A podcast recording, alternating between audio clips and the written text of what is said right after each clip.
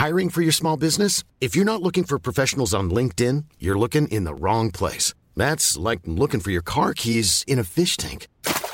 LinkedIn helps you hire professionals you can't find anywhere else, even those who aren't actively searching for a new job but might be open to the perfect role. In a given month, over 70% of LinkedIn users don't even visit other leading job sites. So start looking in the right place. With LinkedIn, you can hire professionals like a professional. Post your free job on linkedin.com slash people today.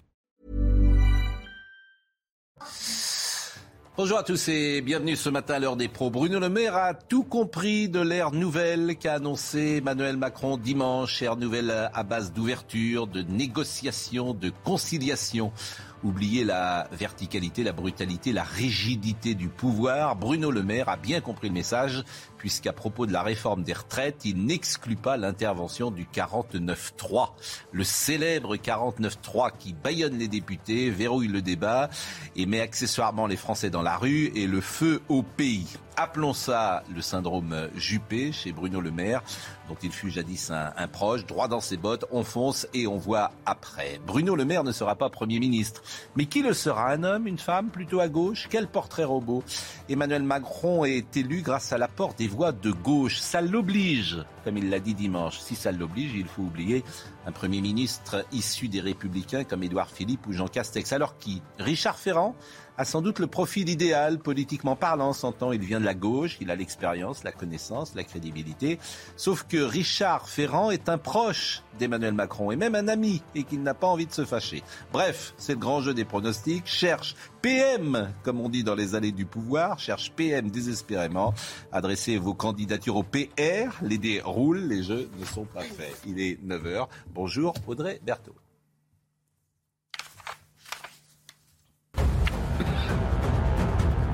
Il y a un risque réel de troisième guerre mondiale. Ce sont les mots de Sergei Lavrov, chef de la diplomatie russe. Selon lui, Moscou va poursuivre les négociations de paix avec Kiev, mais il accuse l'Ukraine de faire semblant de discuter.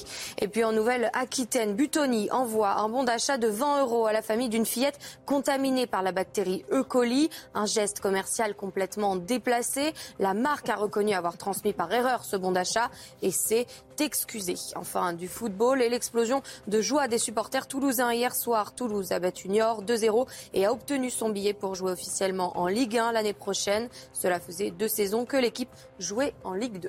On va pas en parler longuement, mais c'est quand même l'info du jour, l'affaire Buitoni. C'est-à-dire que vos enfants sont à l'hôpital, à l'hôpital pendant je ne sais combien de jours et Buitoni envoie un chèque de 20 euros. Bon, c'est une erreur, ils l'ont reconnu, mais ce monde parfois tourne curieusement. Bonjour Charlotte Dornelas, bonjour Joseph Massescaron, bonjour, bonjour Mathieu Slama et bonjour Renaud Girard. Vous êtes bonjour. et Vous étiez à la une du Figaro d'ailleurs. Ils vous mettent à la une de votre propre journal, c'est bien. C'est sympathique. Ouais. C'était bien sur la politique étrangère voilà. d'Emmanuel Macron. Bon, ce qui nous intéresse ce matin, euh, l'ère nouvelle d'Emmanuel Macron, je, j'ironisais avec euh, effectivement la réponse de Bruno Le Maire. On peut réécouter d'ailleurs ce qu'a dit Emmanuel Macron sur l'ère nouvelle parce que ça va nous permettre d'essayer non pas de donner le nom du Premier ministre, mais de définir le portrait robot selon vous après l'élection de dimanche. Où doit-il se situer? Comment doit-il se situer? Écoutez Air Nouvelle du président de la République. Mes chers compatriotes, c'est avec ambition et bienveillance pour notre pays pour nous tous, que je veux pouvoir, à vos côtés, aborder les cinq années qui viennent. Cette ère nouvelle ne sera pas la continuité du quinquennat qui s'achève, mais l'invention collective d'une méthode refondée pour cinq années de mieux, au service de notre pays, de notre jeunesse. C'est des paroles, alors après on va voir avec les actes, mais euh, D'abord, on est tous d'accord pour dire qu'Emmanuel Macron est élu grâce aux voix de gauche. Ah bah oui, oui. Oui. Non, grâce il y a aux voix de gauche et euh, au barrage contre, contre l'extrême droite aussi. C'est pareil. Bah, euh... C'est pareil, mais ça ajoute quand même quelque chose. Oui. Bon. Donc, euh, Alors, oui. à partir pas, de là. Pas un vote d'adhésion. Euh, à partir de là, quel est, selon vous, le portrait robot politique du futur Premier ministre qui va d'ailleurs mener la campagne législative?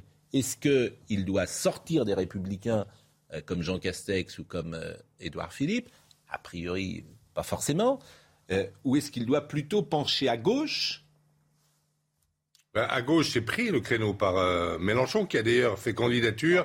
Je n'ai pas dit à l'extrême gauche non plus. Je n'ai pas dit que c'était un islamo-gauchiste qui devait être euh, Premier ministre de la France. Dit, je trouve que vous êtes. Je, trouve que vous êtes. À gauche, quand je disais Richard Ferrand, je citais Richard Ferrand parce que politiquement, c'est peut-être le profil L'extrême gauche, l'extrême gauche, Pascal Pro, c'est comme le parti bolchevique en 1918. Ce sont les gens qui ne reconnaissent pas les résultats euh, des élections qui ne reconnaissent pas la Constitution et qui veulent prendre le pouvoir par la force, comme l'ont fait les bolcheviks.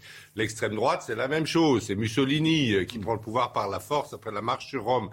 Euh, Marine Le Pen n'est pas d'extrême droite, on peut dire qu'elle est de droite radicale, comme vous voulez. Pas du tout ma question. Mm, et, et, Jean-Luc Mélenchon n'est pas d'extrême gauche. C'est un type qui a été sénateur, député. Il joue le jeu. On peut en revanche, lui dire qu'effectivement, il a peut-être une tendance islamo-gauchiste, ça vous pouvez le dire, mais il n'est pas d'extrême gauche. Alors, il veut, donc ça sera, à mon avis, il ne le choisira pas dans la gauche, parce que le créneau est pris à gauche. Il faudra surtout un Premier ministre loyal et discret. Encore plus que oui, loyal. alors ça, c'est la personnalité. Et je peux vous rejoindre là-dessus. Mais ce qui m'intéresse, évidemment, est différenciant. C'est-à-dire que pour le moment, le président de la République, quand j'entends par exemple le nom de Julien de Normandie, je me dis que ce n'est pas exactement le même casting sur ce point-là que euh, les deux premiers, parce que c'est le même, Julien de Normandie. le même, vous comprenez ce que je veux dire. Hein, bon. Donc il prend toujours un Premier ministre différenciant. Donc à ce moment-là, ce qui m'intéresse, c'est politiquement. Vous, c'est la personnalité, bien sûr, loyale, sincère, oui. Je pense qu'il refera le truc de prendre une personnalité de province. Loyal, il peut même et discret, je suis d'accord, mais bon, c'est, il prendra quelqu'un de province, à mon avis. Oui, mais ce qui m'intéresse, c'est politiquement. Moi, je pense que d'un point de vue stratégique, la droite, elle est, enfin, les Républicains, c'est, ils sont quasiment morts. Donc il a plus besoin, il a plus besoin de les tuer définitivement avec un premier ministre euh, qui viendrait de la droite. Donc je pense que stratégiquement, il aura intérêt à prendre quelqu'un qui a une sensibilité en effet de gauche, qui puisse à la fois euh, lui permettre de d'enlever des voix, on va dire, euh, à Mélenchon et euh, la France insoumise, qui veut être le grand parti d'opposition après les législatives, premièrement, et puis deuxièmement, de répondre à ce qui prétend être son ambition, qui est de gouverner différemment, de faire davantage, hmm. voilà, l'union, etc. Donc stratégiquement, il aura intérêt à, à nommer quelqu'un qui viendrait de la gauche, alors la gauche PS non, mais par exemple, le nom de Mathieu Klein, le maire de Nancy, a été évoqué. bon, voilà. Euh, Mathieu Klein, qui a un profil en plus particulier. Euh, et, que personne ne connaît. Tout bah, et, si, parce qu'il est. Ben, personne ne connaît, mais ça, alors, franchement. on s'en fiche. Mais c'est pas faux. C'est pas, personne ne connaissait Jean Castex Voilà, ça, au contraire, c'est un avantage. pour Emmanuel Macron, que personne ne connaisse, c'est un avantage. pour lui. Euh, je, je, pense que tout dépend aussi de la manière dont se déroule les, les négociations, les invitations euh, à l'Élysée de Thierry Solaire envers les républicains, envers les parlementaires républicains. Hmm. Si Thierry Solaire arrive à faire Thierry Solaire, je suis pas sûr que tout Thierry Solaire, il est hein. conseiller politique. Voilà, il faut dire, il est conseiller politique. Il est très actif. C'est lui, c'est lui qui euh, euh, a, la, a, la, main, si je puis dire, euh, dans la relation avec les Républicains. Et c'est lui, en effet, comme on l'a vu, enfin, comme on le sait, qui a invité dernièrement le patron des, des députés républicains, Daniel Abad, à l'Élysée. Bien, pour pour avoir une négociation, pour avoir une, entre guillemets une négociation ensemble. Bien. C'est pourquoi? Parce que il veut voir euh, quels sont les, parlementaires républicains susceptibles de rejoindre, de, rejoindre la famille, euh, la fédération présidentielle. Hmm. Si sa pelote est assez importante, à ce moment-là, il n'y aura pas besoin d'avoir en effet un Premier ministre de, droite, enfin de droite, de sensibilité de droite. Maintenant, si elle ne l'est pas, si elle, euh, si au contraire ça ne l'est pas, en effet la sensibilité de gauche. La sensibilité de gauche, vous avez cité, euh, on, a cité plusieurs noms, en effet. Il y a Julien Normandie, Patrick Ferrand, c'est peu probable.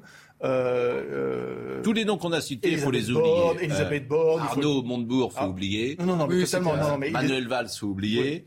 Elisabeth, Alors Elisabeth Borne, elle est au gouvernement possible. Elle, elle, coche plusieurs cases. Elle coche incontestablement plusieurs cases. D'abord, parce qu'elle a euh, un certain nombre d'affinités euh, intellectuelles avec, euh, avec le président de la République. Ensuite, elle n'est pas censée lui faire de l'ombre, ça ne pose pas trop de problèmes. Mais évidemment, le problème, c'est que aussi ce Premier ministre va devoir faire une campagne pour les législatives. Donc il va falloir qu'elle aille sur le terrain. Elisabeth Borne sur le terrain, on n'a jamais vu ce que ça pouvait, ce que ça pouvait donner. C'est un peu long ce que vous dites. Bah, oui, mais je suis désolé de donner de l'information. Non, mais je voudrais... non, c'est pas de l'information. Moi, je veux le profil. Euh... Bah, je vous l'ai dit. Le bah profil. oui, mais c'est peut-être pas bah, très Si, le, le profil, l'idéal, ce, ce serait une femme. Oui. Mais à gauche ou à droite? À Ça, gauche. quand même. Ce serait une femme à gauche. Voilà. Et donc, il n'y a pas beaucoup de, de femmes à gauche qui, euh, enfin de gauche, de sensibilité de gauche. Alors, Elisabeth pas Borne. Charlotte Dornelas, quoi. Elisabeth Borne, euh, Julien de priori, Normandie, euh, qui, bon, Nathalie Kosciusko-Morizet, Jean Castex, Oui. Manuel Valls. Nathalie Arnaud Kosciusko Montebourg. morizet à un moment donné. Bon, J'ai dit euh, Mathieu Klein. Bon, qui va quitter le gouvernement euh, maintenant? Alors, visiblement, ça va être le grand ménage de printemps. hein. Il va rester très peu de gens. Bruno Le Maire va peut-être rester d'ailleurs, mais on parle de lui, pourquoi pas à la culture, par exemple. Bon, Da- Gérald Darmanin va rester, sans doute. Jean-Michel Blanquer, par exemple, c'est pas sûr. Jean- Non, bah oui, non, mais non. bon.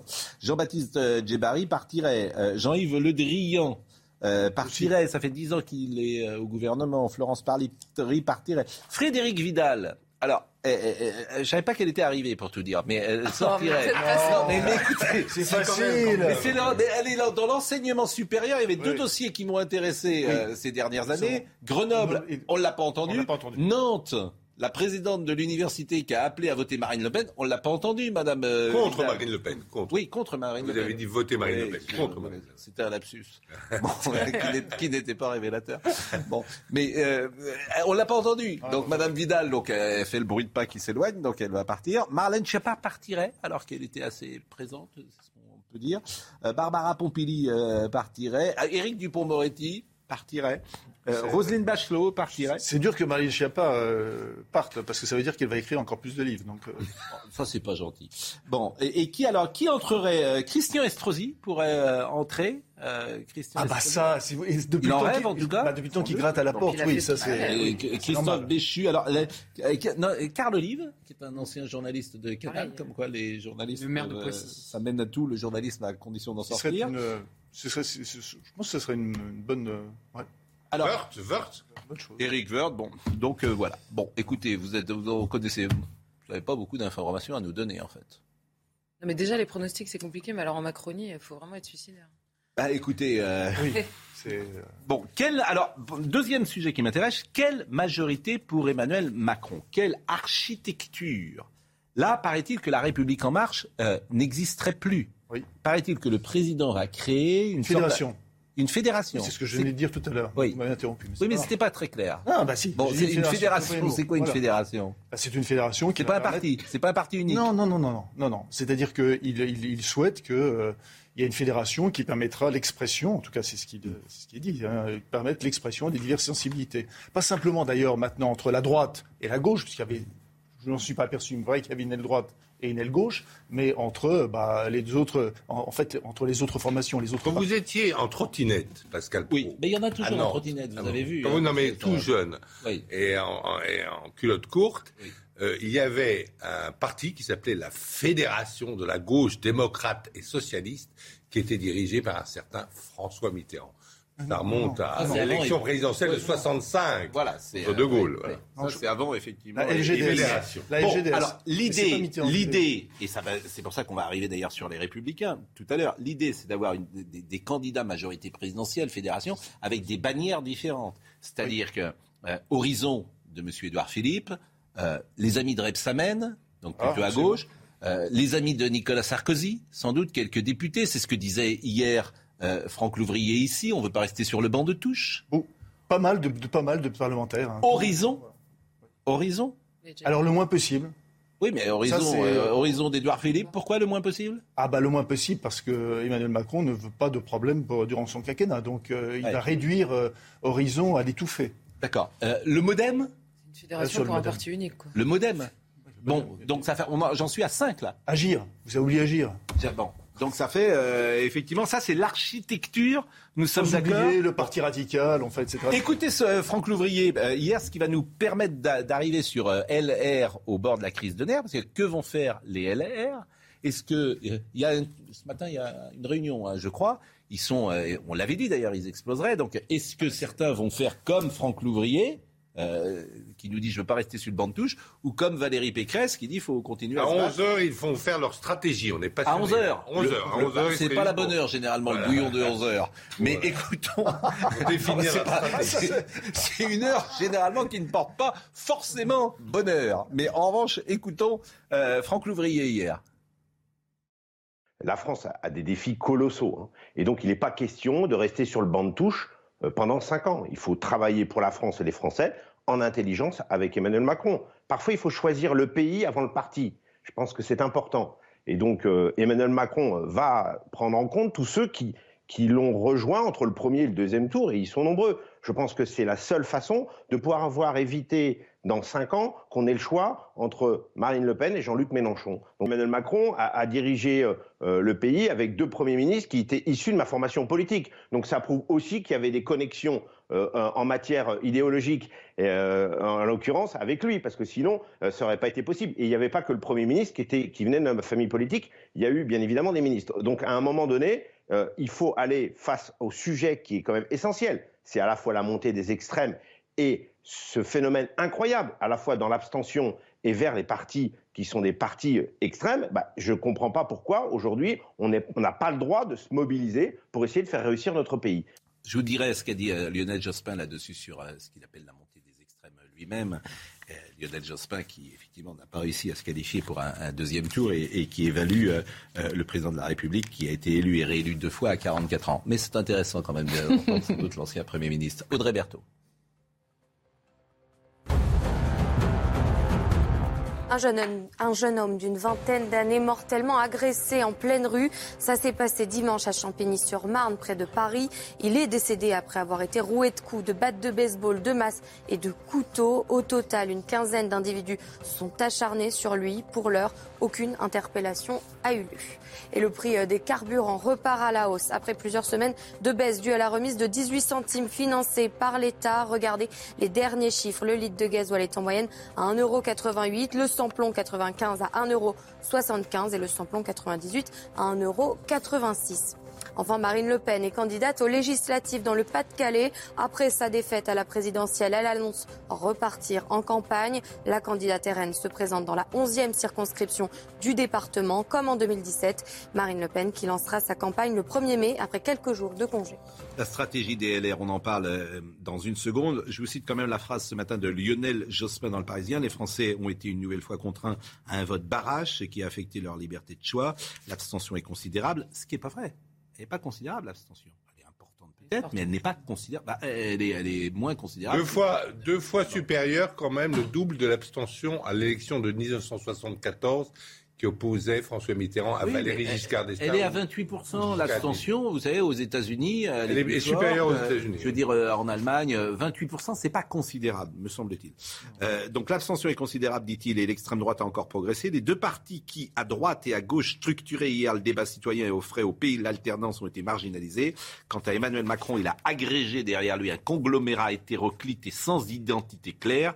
Il a tout fait pour que se reproduise le face-à-face ultime avec l'extrême droite qu'il jugeait plus aisé à vaincre. Il a joué avec le feu et il s'y serait brûlé sans le vote responsable de ses adversaires républicains. Je ne vois pas là un gage d'équilibre pour l'avenir. Le président réélu va retrouver un pays frustré, divisé et troublé à l'aube d'un second quinquennat incertain. Charlotte Dornelas, voilà, voilà ce qu'a dit le Lionel Jasmin. Vous trouvez qu'il a raison? Moi, je trouve qu'il a raison.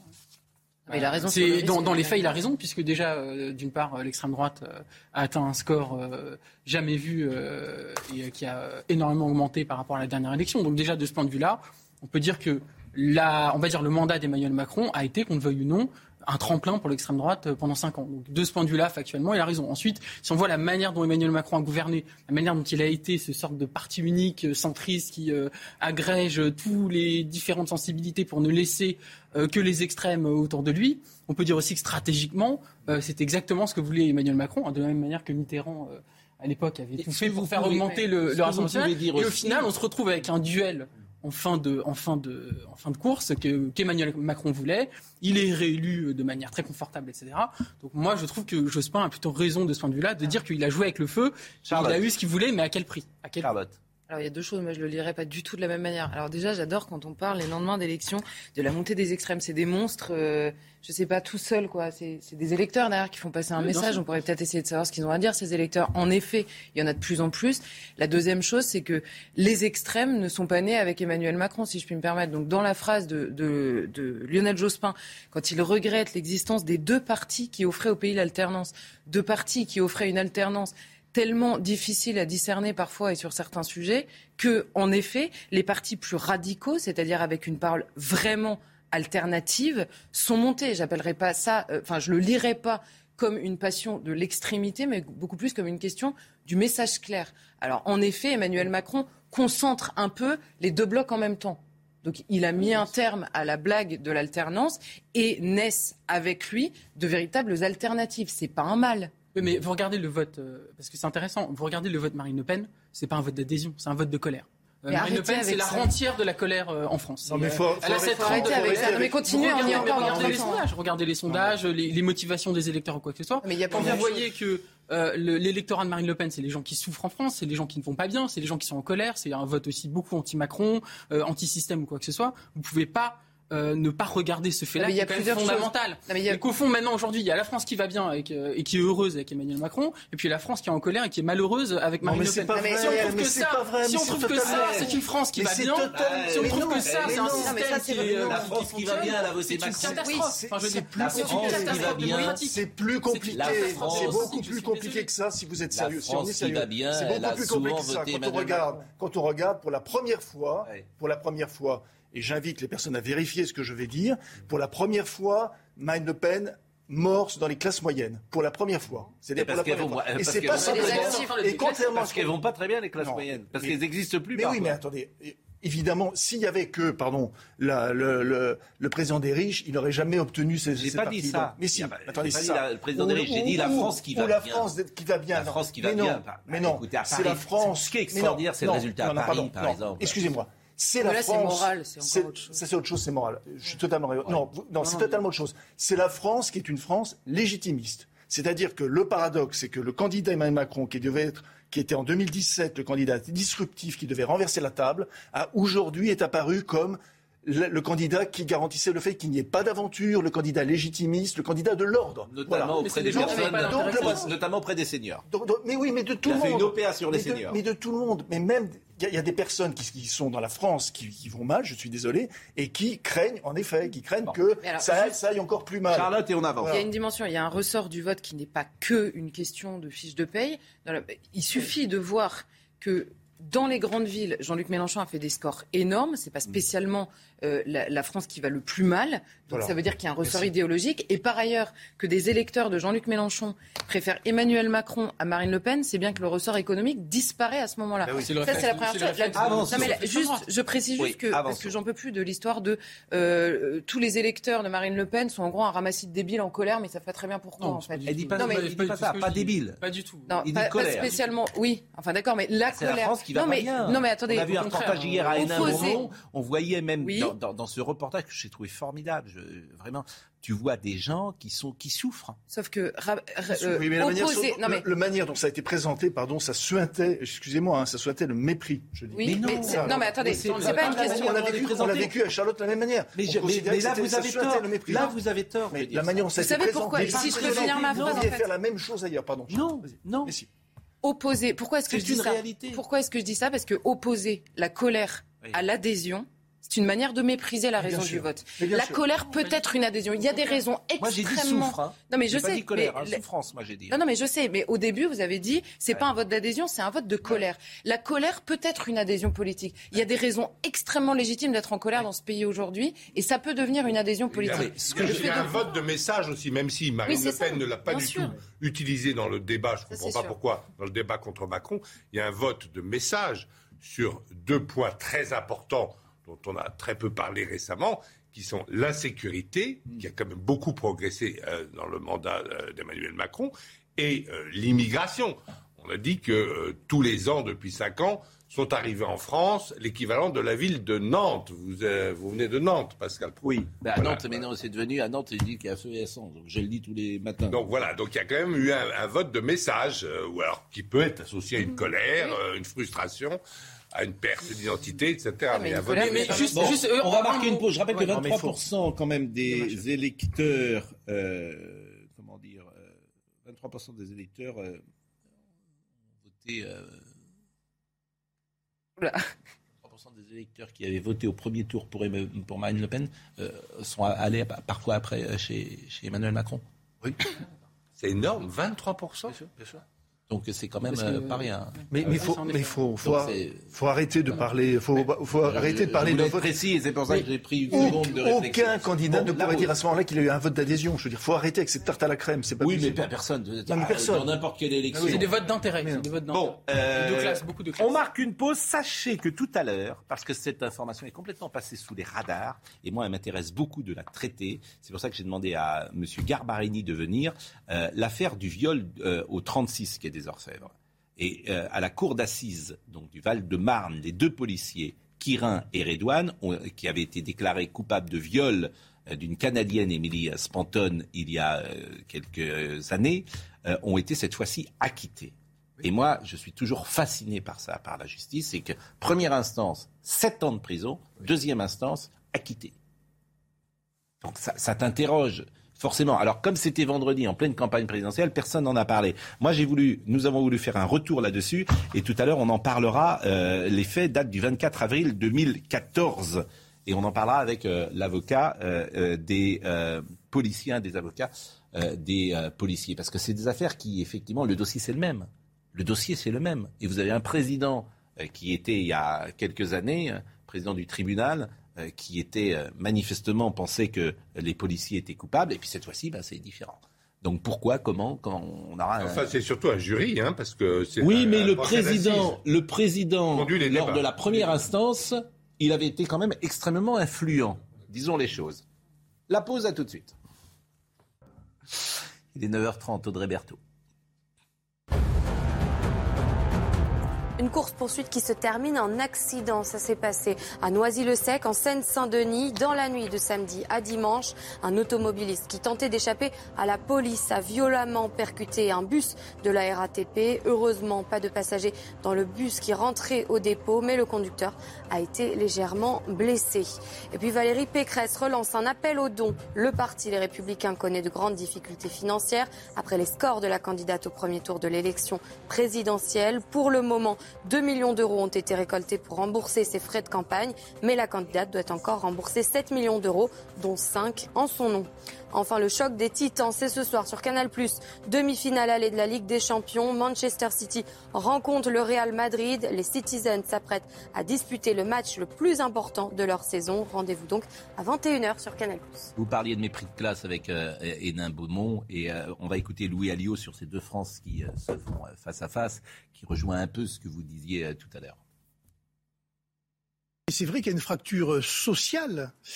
Plus vous avez d'argent, moins vous votez pour nous. Donc, euh, fracture sociale, territoriale.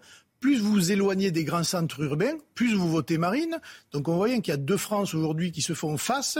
Et j'espère que ne s'affronteront pas demain. Donc, il faut tout faire pour rassembler les Français, quelles que soient leurs origines, leurs conditions sociales ou leur orientation géographique. Et il n'a pas osé le dire parce que c'est toujours très euh, difficile à dire, mais culturel, social, euh, territorial, culturel. C'est-à-dire que ceux qui sont diplômés, là encore ceux euh, pour qui ça va pas trop mal, ils votent moins Marine Le Pen qu'ils ne votent euh, Emmanuel Vous- vous- Macron. Vous regardez les salaires, le- en les sondages en fonction des salaires, en fonction des diplômes. Oui. Euh, voilà, euh, on voit très clairement que euh, Oui. les plus bas salaires, c'est Marine Le Pen, et les plus hauts salaires, Oui, mais euh, c'est Emmanuel Il, Macron. il- les il plus- les arrive- plus il vient là le mépris aussi. La classe dirigeante, elle méprise l'électorat de Marine Le Pen. C'est ça la réalité. Elle le méprise. Bah, surtout Parce que, c'est euh, des gens qui, effectivement, ne sont peut-être pas cultivés comme eux, n'ont pas eu fait des études, pourquoi pas, comme eux, n'ont pas eu la mais chance. c'est pas que ça. Mais Mais il y a une forme de Mais mépris. C'est pas que du mépris, c'est une Mais, euh, politique. en revanche, dans le reportage, il n'y avait pas de mépris. de- Bah, c'est bien sûr que si. Oui, c'est d'abord du mépris. On a l'impression que c'est une séquence de la vie est un long fleuve tranquille. Et oui, mais mais, mais pardonnez-moi. Non, mais moi, ça me, quand moi, ça me fait vraiment Bercy, sortir de mes gonds. mais Bercy, quand Bercy a augmenté la taxe euh, il y a deux ans des gilets jaunes, Bercy savait très bien ce que faisait Bercy. Mais c'est les cochons de payants, ils se révolteront pas. Et, et on monte sûr. et on augmente les taxes et on augmente les taxes et on augmente les taxes. Et ils sont tellement, pardonnez-moi de le dire comme ça et de manière triviale, ils sont tellement cons qui vont pas bouger. Voilà. Et puis les gens qui qu'ils sont dans la rue. s'en apercevoir. Et ça, c'est Bercy et c'est les petits hommes gris. Et c'est les petits hommes Il gris. y avait un témoignage dans un. Dans Je un suis désolé de vous le dire comme ça. Il y La il politique avait un- écologique de, de, de, de- d'Édouard Philippe, quand même. Non, il y avait une, une Oui, idée. ça, une mais idée. c'est- son côté. Juppé, comme le père. Oui, on fonce, droit dans ses bottes. on y va, et puis la France est dans la rue. C'est Il y a- pas il y les petits hommes gris qui décident, Ouais. c'est Édouard Oui. Philippe qui a décidé ça parce qu'il voulait faire une Non. politique verte, un peu extrême, on peut Oh, le dire, mais c'est oui. quand même, il y avait une raison quand même. voilà. Non, il y avait pas- juste, il y avait un témoignage dans le Non, ça, Parisien, c'est un je crois. string C'était idé- dans le ça, Parisien, de, des- ça. juste des électeurs de, de Marine Le Pen. Et il y avait une phrase qui m'a marqué de, de ces électeurs qui suivaient le. Et après le résultat, ils ont dit encore 5 ans à rester pauvre. Et euh, je pense que tout est là. C'est-à-dire il y avait que- une dame qui disait c'est l'enfer. C'est- pas hier, seulement du mépris. Elle disait c'est l'enfer, c'est incroyable. Elle disait c'est l'enfer. Il y a quelque chose aussi d'irrationnel pour Non, cette non, femme. dans leur vie, c'est pas irrationnel. Voilà, Non, mais de- de par rapport à Emmanuel Macron, je veux dire. C'est parce que l'enfer. J'ai l'impression d'être un mau- mauvais rêve et Emmanuel Macron a été réélu. Moi, ça m'a beaucoup frappé. ce qu'elle a Bah oui, mais c'est vrai Mais parce que parce que c'est une politique qui a un impact sur leur vie. Qui a un impact. Oui. C'est pas que du mépris, quoi Oui. que ce soit. Il y a le mépris, mais il y a aussi la politique qui est menée, Bon. qui va à l'encontre de, que de. En de- France, on attend que l'État papa, que l'État papa, Oui. on s'enrichit parce que l'État papa va nous donner de l'argent. Des Mais alors, oui et non. 100 euros pour Alors, l'essence, revenons sur les 100 euros pour Républicains. le logement, etc. Parce que Ça, ce qui m'intéresse, c'est les Républicains. Ça, c'est Emmanuel. Macron qui a mené cette politique en réponse à une crise qui était une. une, une, C'est une un- politique très ancienne, Charlotte Une volo- Dornelas, oui, oui, cette non, mais politique de l'État ce papa. que je Oui. Ce que je veux dire, c'est que initialement, non mais initialement, les gilets On jaunes commence avec Giscard? demandaient une baisse des taxes. Ils demandaient pas un chèque. Hein. Ils demandaient, une- ils demandaient que cesse l'augmentation des Avançons. Avançons si vous voulez bien, parce qu'on a écouté Franck. Louvrier, il ne veut pas rester sur le banc de touche. Valérie Pécresse, qui est ressortie euh, hier et qui a demandé d'ailleurs de, euh, encore un petit peu d'argent. Un chèque. Euh, elle a demandé un petit peu d'argent. Elle Elle, en a que, de- elle- elle- il y a 2 millions qui sont arrivés. Comment? Vous allez donner, bien sûr. Bah, C'est les non, électeurs donner, Moi, je ne suis pas, je suis pas militant. Donc, euh, euh, donc, en revanche, sur la position des LR, et on voit bien la fracture qu'il y aura entre ceux qui veulent pas rester sur le banc de touche et ceux qui veulent euh, mourir, manifestement rester sur le Titanic. Valérie Pécresse. Nous ne devons pas laisser notre démocratie enfermée dans ce duel qui peut être explosif entre le pouvoir et les extrêmes. Pour notre démocratie et pour notre pays, il est donc crucial que la droite républicaine soit vivante et influente. Alors, à l'occasion des prochaines législatives, ne nous divisons pas, ne bradons pas nos convictions, soyons forts pour être utiles à la France. En fait, tu as deux solutions pour le, les LR. Soit la chaloupe, soit tu restes sur le bateau. Donc, tu es sur le Titanic, soit tu restes sur le bateau et tu finis au fond de l'eau, soit tu prends la chaloupe. Il y en a C'est- plusieurs. c'est- hein, attention, parce que c'est ce- déjà ce qu'on disait euh, à la veille des municipales, hein, des dernières municipales. Ça s'est pas tout à fait passé comme on l'avait prévu. On le disait Mais également, élections on locales, disait c'est également, différent. on disait également la même chose avant les régionales. Je sais que Derrière les présidentielles, quand tu as quand perdu la présidentielle, tu es sur le toboggan. Alors, Ça, c'est depuis Il 80. l'avait déjà perdu. Alors, tu es sur le c'est plus compliqué que ça. Et, bah, euh, Non mais ça attendez, s'est c'est toujours passé comme ça. Non mais non, ça s'est pas toujours. Quand tu perds, hein Non, ça s'est pas toujours passé comme ça. En 80... Derrière une présidentielle Pardonnez-moi. En 88, ça ne s'est pas passé comme ça. En 88. euh, François Mitterrand n'a pas eu la majorité absolue. Il a fallu qu'il compte sur une formation à côté qui s'appelait France Unie, laissez-moi terminer, qui s'appelait France Unie, d'accord, pour faire, pour faire sa pelote. Donc c'est beaucoup plus compliqué que ça au moment de la. ré- Mais je suis désolé, c'est plus compliqué que ça au moment de la réélection. 80. Ah bah écoutez, je vous renvoie, de- je vous parle de 88. Ouais. Donc je parle de réélection. Quand tu perds la Je présidentielle. parle de réélection. En 80. François Mitterrand a gagné haut la main l'élection présidentielle de 88, je le rappelle. Il n'a pas gagné haut la main les législatives de 88. Non, mais je le rappelle aussi. un. Non, mais, Ça c'est comme, ça c'est comme, euh, ça c'est, comme euh, euh, ce truc que j'ai entendu qui est, qui est vraiment moi me fait, euh, je- je- j'en ai marre d'entendre ça, c'est-à-dire euh, Emmanuel Macron, le seul président de la République à avoir été élu euh, sans euh, réélu sans cohabitation. Bah non. Ah Non, réélu au suffrage universel. Oui, mais c'est ça. Mais personne ne le disait. Oui, parce qu'on a été matin. tellement pressé de prendre des éléments de langage qui venaient de l'Élysée, d'accord, qu'on a donné brut de décoffrage. Oui, alors De Gaulle avait été élu en 58, mais pas au suffrage universel. En 65, il est réélu pour la première Au fois. suffrage universel, merci. Et vous avez un président de la République qui est réélu, qui est élu et réélu pour la première fois au suffrage universel. Mais c'est pas ce qui a été dit. Voilà. C'est comme, c'est comme pour le taux de l'abstention. euh, Alors la stratégie des LR, pour terminer là-dessus avant de passer au Rassemblement national et reconquête, la stratégie, parce que euh, moi je veux bien entendre Valérie Pécresse, elle est à moins de 5, je veux bien qu'elle reste toute seule sur, la, sur le bateau. Hein. Mais comment tu fais? En fait, tu reviens sans députés. Ils en ont 100 aujourd'hui Ils en auront moins, là, ils en auront moins. Oui. Là, Non, là, ils en ont première- 100. Donc si là, en fait, dépend. si tu fais la stratégie Pécresse, Oui, et tu reviens à combien? Et tu reviens. Euh, là, les projections, c'est entre 35 ah, et 65. Là, il y a des premières projections. Donc ça, ça, baisse considérablement, en partie, d'une part parce que le parti s'est effondré, mais aussi parce que Macron va euh, ramener vers lui. Alors je ne sais pas si ça sera la moitié, mais, les, ceux, les, les apparentés, un bon Nicolas Sarkozy, ceux qui sont proches de Nicolas Sarkozy. Donc je pense qu'il récupérera un tiers, un tiers chez Emmanuel Macron, et puis tout va fondre. Le RN. Si on file votre métaphore, qui avance? Je pose une question. Qui, avance, la chaloupe? À Valérie Pécresse Elle vient, elle vient d'où cette chaloupe bah, Elle vient de la République en marche. Elle vient de Macron. Elle vient chez Macron. Macron a dit quelque chose pour Valérie Pécresse? J'ai pas entendu. Non mais il est clair que euh, euh, Nicolas Sarkozy a un rôle là-dedans et que sa prise de position forte au-delà euh, d'appeler à voter euh, Emmanuel Macron, mais de souligner qu'il se rapproche de sa politique économique, c'est ce qu'il a dit dans son communiqué. Manifestement, ceux qui se sentent proches de Nicolas Sarkozy euh, seront dans la chaloupe. Ah d'accord, mais c'est pas le parti, parce que le parti, il avait nommé. Mais, le parti, mais, Gérard Larcher, on va rappeler ce qu'avait dit Gérard Larcher. D'ailleurs, on l'entend plus. Il avait parlé, il avait dit que ce serait que l'élection de Emmanuel Macron serait illégitime. Alors, je sais pas ce qu'il en pense aujourd'hui. D'ailleurs, bah oui. Excusez-moi, est-ce que je pourrais revenir juste? Je sais que vous allez dire que je, suis loin. Voilà. Je sais. S'il n'y a pas de campagne, la question de la légitimité du gagnant se posera. Notre pays fracturé, endetté et confronté à de multiples problèmes a besoin de ce débat. C'était dans le Figaro le 14 mars. À mon avis, on parlera de cette phrase rapidement. C'est-à-dire bah, C'est évidemment une question qui se posera. Il ne dit pas que lui la pose. C'est évidemment, c'est une question qui d'abord s'est posée quasiment à tous les présidents quand il y a une contestation qui est forte dans le pays. Et, évidemment, quand vous avez une, à la fois l'abstention, à la fois des blocs qui se créent ailleurs euh, aux législatives, la question de la légitimité politique, évidemment pas institutionnelle, hein, entendons-nous bien, bah, évidemment se poser. Bon, en 88, il y a une formation qui a permis donc euh, au gouvernement de gauche euh, nouvellement élu après la victoire de François Mitterrand de, gouverner pendant euh, le temps qu'il fallait, le gouvernement Rocard, c'était l'Union centriste. Cette union centriste, elle était composée à la fois de gens qui ont été élus grâce à des voix de Mitterrand et grâce à des voix de droite. Je le rappelle, on se trouve exactement, Pascal Pro, dans le même cas de figure pour les Républicains. Objectif législatif, cette fois, Rassemblement national, reconquête. Zemmour euh, et, Marine Le Pen, est-ce possible? Est-ce un, tandem ou un mariage possible? Voyez d'abord le sujet de Marine euh, Mulset. Euh, sur le Rassemblement national, puisqu'elle a annoncé, euh, Marine Le Pen, qu'elle se présenterait. Et euh, je demande à Marine Lançon si ce sujet est prêt ou pas. Eh bien, nous l'écoutons. Marine Le Pen sera bien candidate à sa réélection dans sa circonscription du Pas-de-Calais. Elle a cependant fait savoir qu'elle ne reprendrait pas la présidence du Rassemblement national. Jordan Bardella ira jusqu'au terme de sa mission d'intérim le 10 septembre prochain.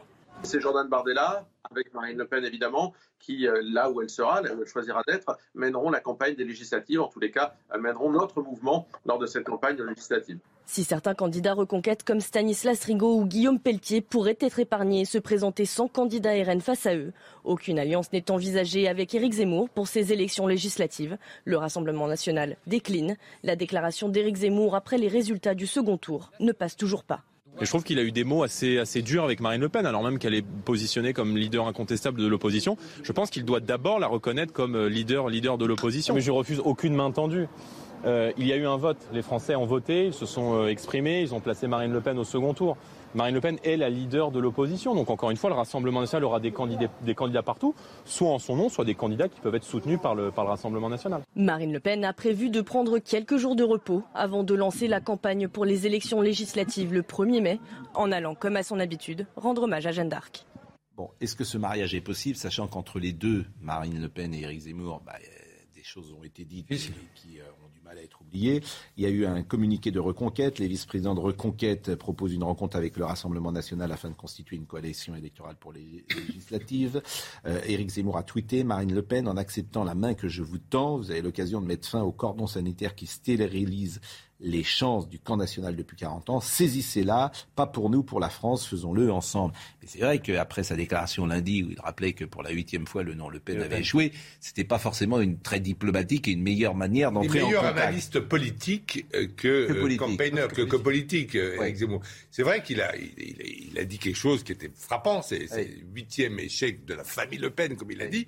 Et donc dans un papier du Figaro, par exemple, c'est une très bonne analyse, c'est pertinent.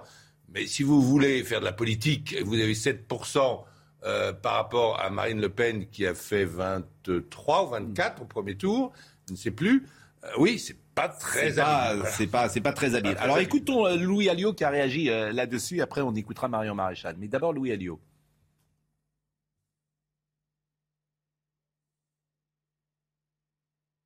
Louis Alliot. C'est pas cohérent. D'ailleurs, son, son- son expression au soir du scrutin, euh, quelques minutes après la déclaration de Marine, était, euh, j'allais dire, euh, euh, totalement hors sujet. Enfin, on ne peut pas dire en même temps, lui aussi, euh, à cause de Marine Le Pen, on perd les élections présidentielles, et puis dans la phrase d'après, dire oui, mais bon, d'accord. Enfin, pour sauver notre peau, on veut bien une alliance avec vous. Ça, ça n'existe pas. Bon, il dit un peu la même chose que vous, euh, Renaud Girard. Alors, euh, ce, que va faire, ce que va faire le Rassemblement national, c'est-à-dire, il va en effet, comme ça a été rappelé euh, auparavant, il va, il va choisir au cas par cas, ce qui est la meilleure stratégie pour lui. Pourquoi au cas par cas? Parce que déjà, et on parle beaucoup d'attention, de, de tensions chez les Républicains, mais à Reconquête aussi, il y a des tensions.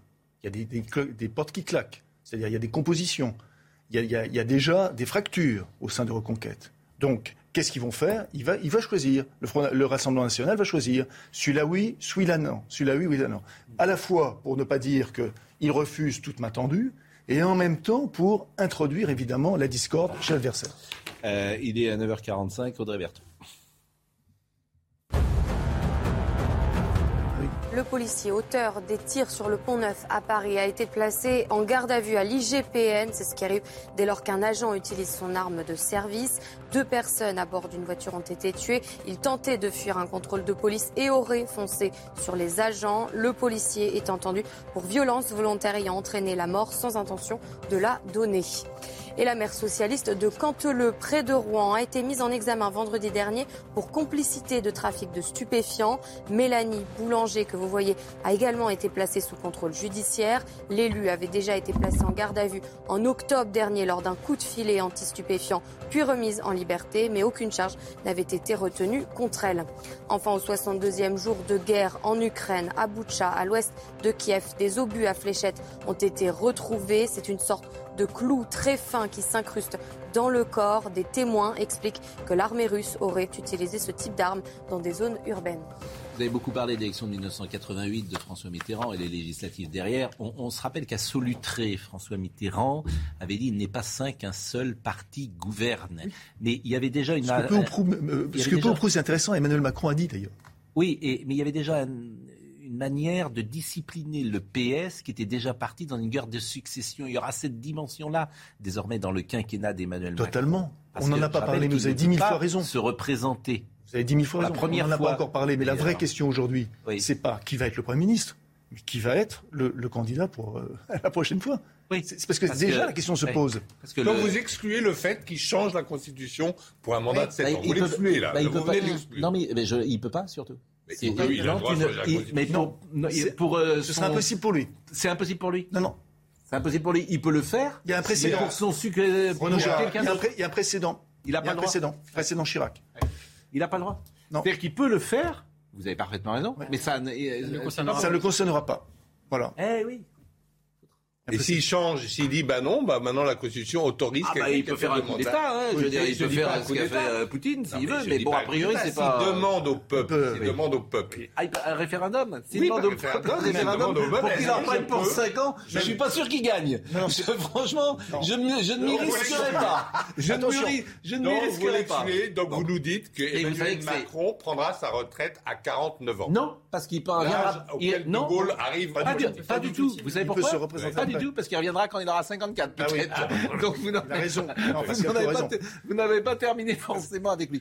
Mais en revanche, chez Nicolas Sarkozy, qui avait mis euh, deux mandats simplement, ce qui est quand même un paradoxe, parce que tous les mandats électifs, tu peux te présenter autant de fois que tu veux en France. Maire, député, conseiller, t'as t'as aucune limite. Le seul mandat électif en France que tu ne peux pas faire plus de deux fois, c'est le mandat du président de la République. Après, chacun en pense. C'est veut. l'élimination de l'Amérique. Sauf qu'en Amérique, c'est deux fois en tout. Oui, Effectivement, exactement. en France, on peut revenir après. Oui, non, oui, bien, bien, c'est exactement Après, on peut se- l'américanisation. après, on peut se faire couronner à Reims. Bon, oui, on peut faire un coup d'État. On peut faire un coup d'État. Bon, écoutons euh, Marion Maréchal sur l'alliance. Effectivement, alors disons-le quand même, Reconquête, il pleure. Alors, tu peux pas insulter ton adversaire pendant six mois, parfois même le mépriser, disons-le, le mépriser intellectuellement, culturellement, etc. Ils ont quand même des mots très très durs. Et puis après, Ghetto, euh, ghetto, euh, elle s'en fait. voilà, t'es à 7% et tu viens pleurer. Je comprends Marine Le Oui, Pen. parce que on- on elle, doit, parle- s'en- elle doit s'en Oui, que, amuser. vous avez Elle dire, raison. voilà, on me donnait des leçons avec quelqu'un qui faisait de raison. la politique, je fais 23, il fait 7. On parle, surtout, on parle euh, d'Emmanuel Macron, Le Pen on parle d'Emmanuel Marine, juste, Marine Le Pen n'a aucun intérêt. Ah, faire si, si, bien sûr Ah, si, elle a Elle a un très peu intérêt. d'intérêt parce qu'aujourd'hui, aujourd'hui, elle est dans les projections entre Mais c'est les 75 et projections, 105 ça. sièges. C'est-à-dire qu'elle serait, c'est-à-dire qu'elle serait la première force d'opposition à l'Assemblée Ça, nationale. avec une coalition mélenchoniste. euh, Pas avec, euh. Pas. Aujourd'hui, dans les projections, Scrutin majoritaire à deux tours, non, mais 75 laissez les circonscriptions. projections, franchement, Vas-y, hein. Laissez les Vas-y, il faut projections. que tu gagnes 75 fois. hein. Faut que tu sois circonscription par Non, mais circonscription, écoutons, et ce qui est vrai, c'est que la culture de mépris, Oui, si- si la culture de mépris a été parfois autant partagée par Emmanuel Macron que par Éric Zemmour. Oui, bah, Autant. euh, Mais attendez, il on, euh, écoute. euh, Oui, on écoute. euh, Non, mais c'était pour savoir si on je est- pouvais. euh, Eh ben, vous, bah, Marion Maréchal. Marion Maréchal. Bah, écoutez, c'est un peu euh, déplorable puisque On je crois qu'aujourd'hui, je crois qu'on en est surtout à trouver des prétextes. Voilà, à trouver des prétextes pour ne pas en effet mettre cette union en œuvre. Je rappelle quand même que le Rassemblement national, avant même d'ailleurs ce premier tour, euh, ne souhaitait pas cette euh, cette alliance. Nous espérons, et c'est pour ça d'ailleurs que Éric Zemmour a pris cette initiative, que les choses changent.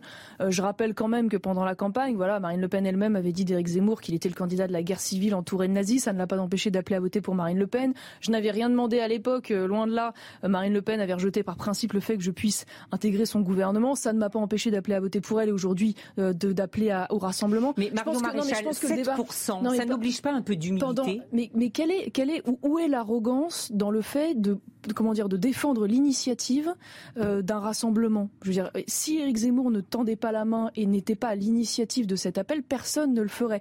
Sauf qu'Éric Zemmour, dimanche soir, a mis le feu Oui, bien sûr. avec sa déclaration. Alors, Donc après, évidemment, c'est compliqué. Sauf qu'il y, y a deux choses différentes. Ils ont échangé des amabilités. Dimanche, euh, c'est évidemment ce que vous avez dit. euh, Il y a un manque de diplomatie qui est, qui est incroyable dans cette déclaration.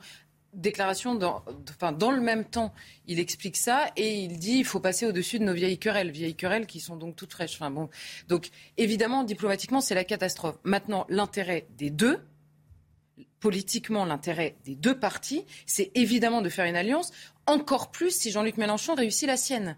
Puisque Emmanuel Macron consolide son bloc, si Jean-Luc Mélenchon, qui parle avec toutes les sensibilités de gauche, ne présente qu'un candidat par circonscription, alors c'est clair, nous aurons une assemblée euh, macroniste et mélenchoniste. Donc évidemment, les deux ont intérêt à le faire. Et je note par ailleurs qu'au-delà de leur querelle entre Éric Zemmour et Marine Le Pen, Marine Le Pen, le soir, euh, Éric Zemmour, le soir du premier tour, appelle très clairement et pour le coup sans ambiguïté à voter pour Marine Le Pen. 73% de ses électeurs du premier tour votent pour Marine Le Pen. Et le soir du second tour, Marine Le Pen dit Je ferai la bataille des législatives avec Jordan Bardella et nous présenterons ou soutiendrons tous les candidats dans un rassemblement avec tous ceux qui ont eu le courage de s'opposer à Emmanuel Macron. Que veut dire cette phrase? Moi, je veux bien qu'ils nous disent c'est pas l'union des droites, c'est pas Éric Zemmour. Qui a eu, je reprends la phrase de, de Marine Le Pen, le courage de s'opposer à Emmanuel Macron, c'est-à-dire d'appeler à voter pour elle Nicolas Dupont-Aignan et Éric Zemmour. Donc, s'ils arrivent, les deux, hein, Oui, mais à passer au-dessus de leur querelle Marine Le Pen, elle a personnelle, parlé avant Éric Zemmour. peu importe. Bah oui, non, non, parce qu'elle a ouvert justement, et l'autre, Je- viens de vous donner Zemmour, raison là-dessus. Derrière, Sauf que, sauf que c'est pour ça que je dis il y a deux niveaux de lecture. Soit ils décident de ne pas s'unir et de laisser gagner Jean-Luc Mélenchon et Emmanuel Macron pour des raisons de il a dit ça sur moi, elle a dit ça sur moi, il a dit ça sur moi. C'est très politique, hein, j'entends. Maintenant, vous regardez, il y a un sondage qui est sorti aujourd'hui. hein. Oui. C'est 70% des électeurs du Rassemblement national et 93% des électeurs d'Éric Zemmour qui souhaitent ce rassemblement. Mais vous avez parfaitement raison Donc, sur politiquement, il y a aucune Mais après, il y a de des affaires d'hommes des- euh, et, de femmes. Euh, On la réécoute une deuxième fois, Marion Maréchal, juste avant euh, la pause. C'est qui mènerait, d'une certaine manière, qui serait chef de file entre le Rassemblement national et euh, Reconquête? Évidemment que dans une union de différents mouvements politiques, euh, les modalités de cette union se font en fonction du poids électoral de chacun et que naturellement le chef de file est celui qui a obtenu le plus de voix aux élections. vous êtes sûr Le chef de file mécaniquement est celui qui a le plus de voix. Enfin, personne n'a contesté cela, personne n'a dit le contraire. Donc je veux dire, je suis surprise que cet argument, une fois de plus, tente d'être utilisé par certains cadres RN pour se détourner de l'essentiel et que on se retrouve en fait à débattre euh, dans une cour de récréation au lieu de regarder l'enjeu, euh, l'enjeu essentiel. Puisque quand même, c'est ça qu'il faut rappeler, c'est que si s'il y a des alliances entre Reconquête, le Rassemblement national et Debout la France, nous pouvons espérer obtenir à peu près à minima 148 députés, voire peut-être atteindre la majorité relative. Elle est plus habile, Marion Maréchal, dans sa déclaration, plus politique et effectivement euh, mais plus, juste, plus efficace, madame. Juste ouais, mais on est en retard et je dois vous dire au revoir. une phrase, moi, je suis vraiment pas d'accord parce que toute la, toute l'idéologie et la stratégie de Zemmour, c'était de dire l'union des droites et de dire que le Front National, le Rassemblement National se trompaient, l'ancienne idéologie, à parler aux classes populaires, etc. Et qu'au fond, c'était une, une, alternative au Rassemblement National stratégique et même idéologique. Et aujourd'hui, ils nous disent, euh, on va s'allier. Non, il a toujours dit la même chose. Non, non, il dit, il faut la bourgeoisie patriote et la bourgeoisie et les classes populaires a toujours dit la même chose. Ni droite ni gauche, euh, on, dépasse ce clivage. et euh, Zemmour, c'est l'union des droits. Oui, oui, précisément, je suis désolée, il y a un problème. L'identité de sa candidature, c'est la fin du piège de Mitterrand. C'est comme ça qu'il la présente. Il a raison. Il dit il faut créer une force à droite. C'est autre chose, mais, non, mais il y a on s'en fout qu'il ait raison. La stratégie. Et Zemmour, il voulait faire ce qu'il y a aux États-Unis ou en Angleterre avec le Parti conservateur aux États-Unis, avec le, Parti républicain, il veut faire la même chose en France. On est en retard. Soyez gentil. Euh, Mathieu Sama, je suis obligé de vous euh, quitter. C'était toujours intéressant de vous écouter. C'est tout à fait euh, pointu et remarquable ce que vous dites. Dans une seconde, on sera avec. Ne parlera pas que de ça, bien sûr, dans la dernière partie. Pascal Pierre Garbarini, cette affaire du 36 quai des Orfèvres. En 2019, les policiers ont pris 7 ans. Vendredi dernier, ils ont été acquittés. Je trouve ça toujours effrayant, pour tout vous dire, quand deux verdicts sont aussi différents. Mais c'est la justice. A tout de suite. Il est 10h, Audrey Berthaud. Il y a un risque réel de troisième guerre mondiale. On ne peut le sous-estimer. Ce sont les mots de Sergei Lavrov, chef de la diplomatie russe. Selon lui, Moscou va poursuivre les négociations de paix avec Kiev, mais il accuse l'Ukraine de faire semblant de discuter. Et puis Twitter a un nouveau propriétaire. Il s'agit du milliardaire Elon Musk, patron de Tesla et de SpaceX. Il a racheté le réseau social pour 44 milliards de dollars. Avec cette acquisition, cette acquisition l'homme le plus riche au monde veut offrir de liberté d'expression sur la place publique numérique.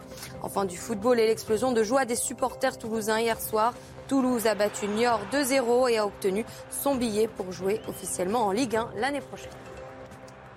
Le soir du 24 avril 2014, Émilie Spontan rencontre plusieurs euh, policiers de la BRI dans un pub irlandais. Peu après, les agents lui proposent une visite de leurs locaux. La jeune femme en ressort en état de choc, dénonçant un viol en réunion. Elle a toujours maintenu cette version. Les policiers avaient été condamnés à 7 ans en 2019. Ils ont été acquittés vendredi. Pascal Pierre Garbarini est avec nous. Il est l'avocat d'un des deux policiers, Monsieur Redouane, et euh, nous évoquerons tout à l'heure cette affaire. Merci d'être avec nous. Simplement, simplement, et c'est tout à fait exceptionnel, euh, le direct que nous allons faire à l'instant. Nous sommes avec la doyenne de l'humanité, la doyenne de l'humanité, sœur André puisque euh, la dame qui était doyenne de l'humanité est décédée hier et elle était japonaise. Euh, sœur André est née en 1904. Elle avait 10 ans au moment où la guerre de 14 a commencé.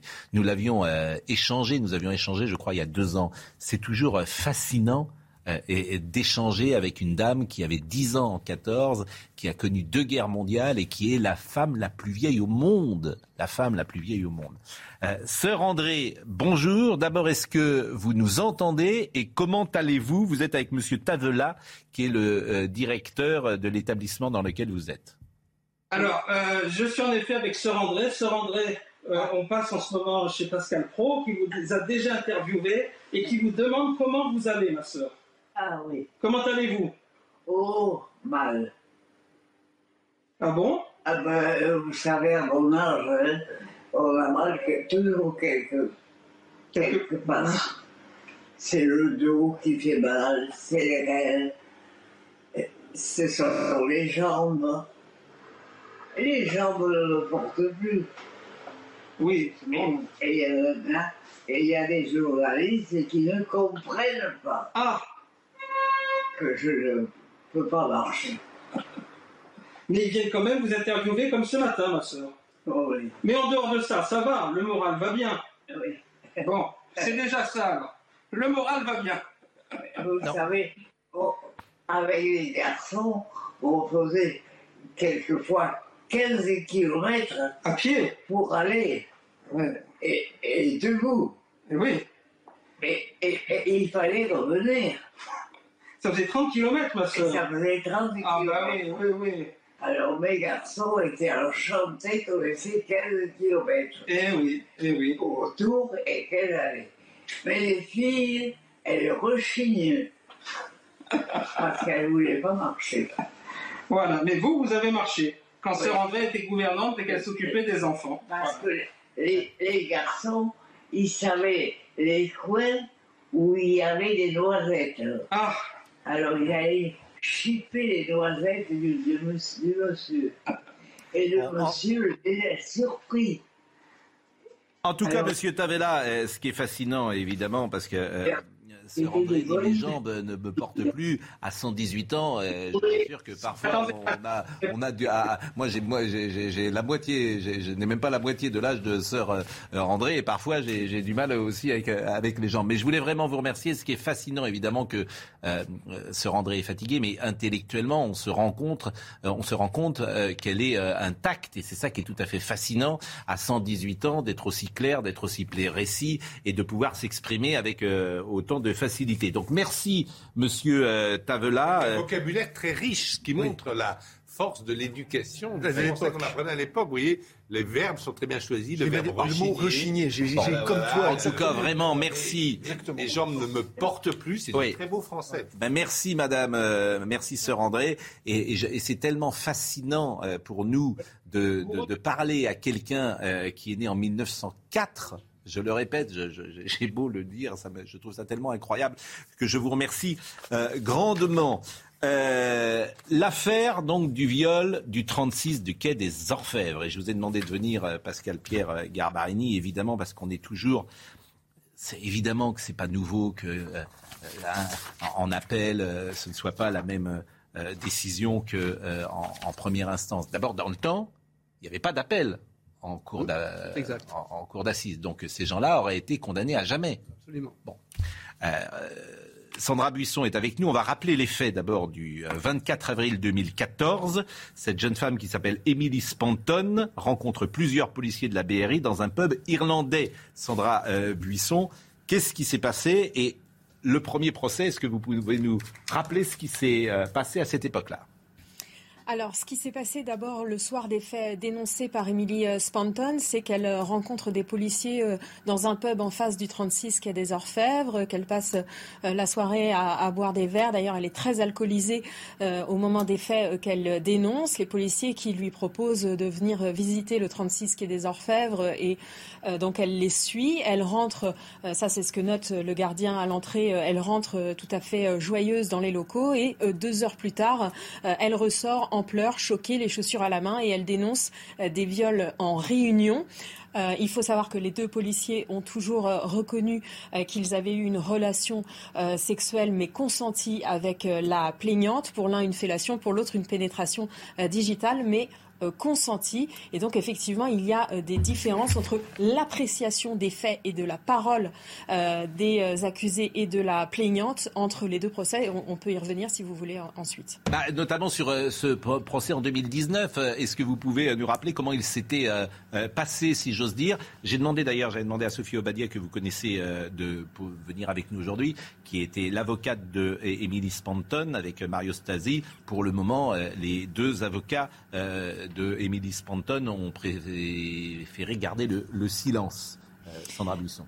Oui, alors euh, on, a, on a assisté au premier procès euh, en euh, 2019. On n'a pas pu assister au procès en 2022, mais on a eu accès euh, donc aux différents euh, acteurs de ce procès et aussi aux, aux motivations de la Cour. Et on peut voir les différences euh, d'appréciation dans la décision prise par la euh, Cour d'assises. Qu'elle dit en 2022, cette Cour d'assises, c'est que vu les éléments techniques et les déclarations, elle estime que, euh, eh bien, euh, c'est- elle n'est pas intimement convaincue qu'il y a eu des viols en réunion. Elle déclare donc euh, qu'un doute existe et et que donc, conformément au droit, euh, ce doute doit profiter à l'accusé. Au premier procès, la, Cour a estimé que les déclarations de la plaignante avaient toujours été constantes et que si elle avait des imprécisions, c'était dû au fait qu'elle était très très alcoolisée euh, ce soir-là, que ça remettait absolument pas en cause euh, la fiabilité de son témoignage et que au-delà de son témoignage, eh bien, ce sont des éléments techniques et scientifiques qui avaient emporté l'avis de la Cour pour décider de la culpabilité des deux policiers. Ce qui a changé au deuxième procès, c'est d'abord l'interprétation différente de cette vidéosurveillance,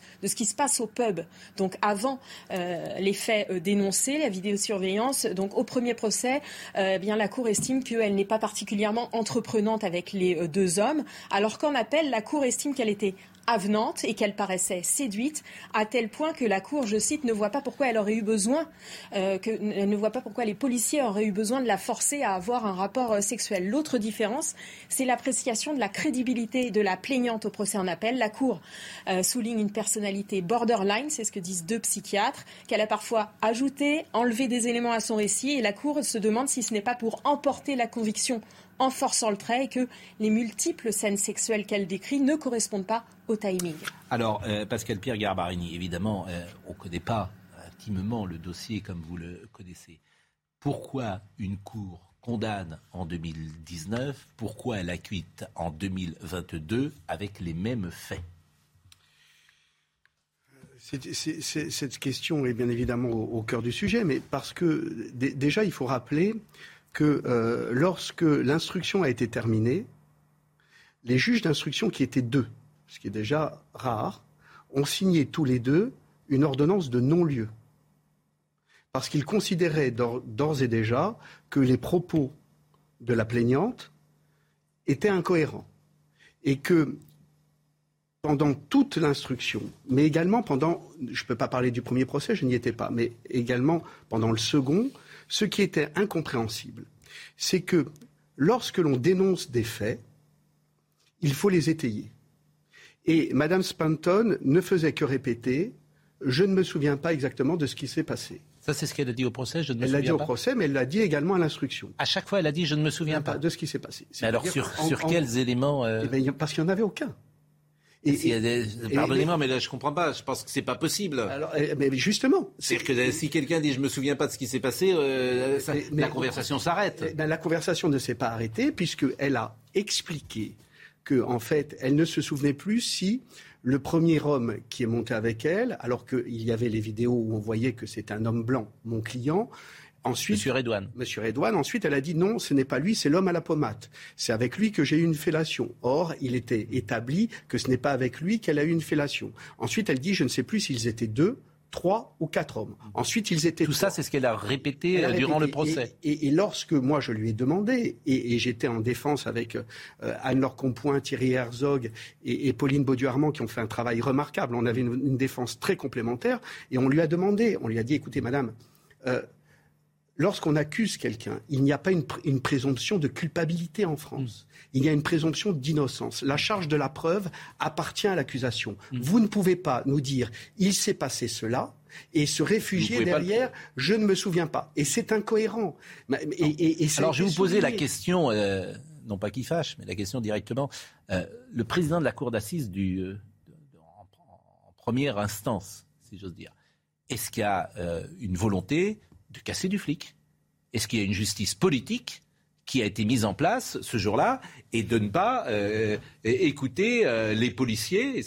Écoutez, je ne peux pas répondre à cette question parce que je n'étais pas présent. Je sais que les échos n'ont pas été favorables à, une personnalité, on va dire, tout à fait impartiale du président, mais, ce ne sont que des échos que j'ai hmm. entendus. Cependant, il est vrai que le statut des policiers leur a été préjudiciable, semble-t-il. Hmm. Or, oui, parce qu'ils sont en tort, ils n'ont pas à faire monter cette jeune femme. Mais ça, c'est administratif.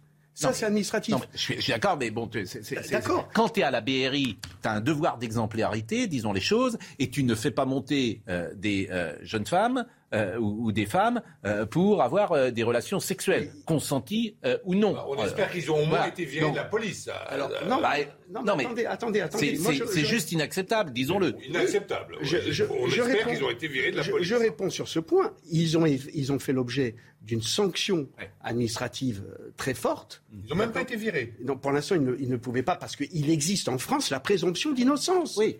Et, on, peut faire venir alors, mais, mais, ça, mais, ça, ce n'est pas une... les orfèvres sans être viré de la police. Mais monsieur, ce n'est pas une infraction pénale. Ah oui, Cela, ce n'est pas une infraction. Qu'ils aient à répondre devant leur supérieur hiérarchique de difficultés, de, de fautes commises Ça, personne n'en disconvient. En revanche, ce n'est pas... je les virerai immédiatement. Mais ce n'est pas parce que ce n'est pas parce que vous êtes policier. En revanche, non, mais il faut le dire simplement au nom de l'exemplarité quand de la BRI, qui est le corps d'élite. Oui, d'accord, c'est le corps d'élite. pour autant, des policiers. Pour autant, commissariat. Pour autant, ce n'est pas parce qu'on est policier qu'on doit avoir une, une présomption de culpabilité parce qu'on n'a pas respecté la règle du service. J'essaye de comprendre. Les deux juges, vous avez dit, font ordonnance de non-lieu. Absoluement. pourquoi euh, eh ben, Il y, a appel, y a appel de la partie civile et du ministère public, c'est-à-dire du parquet.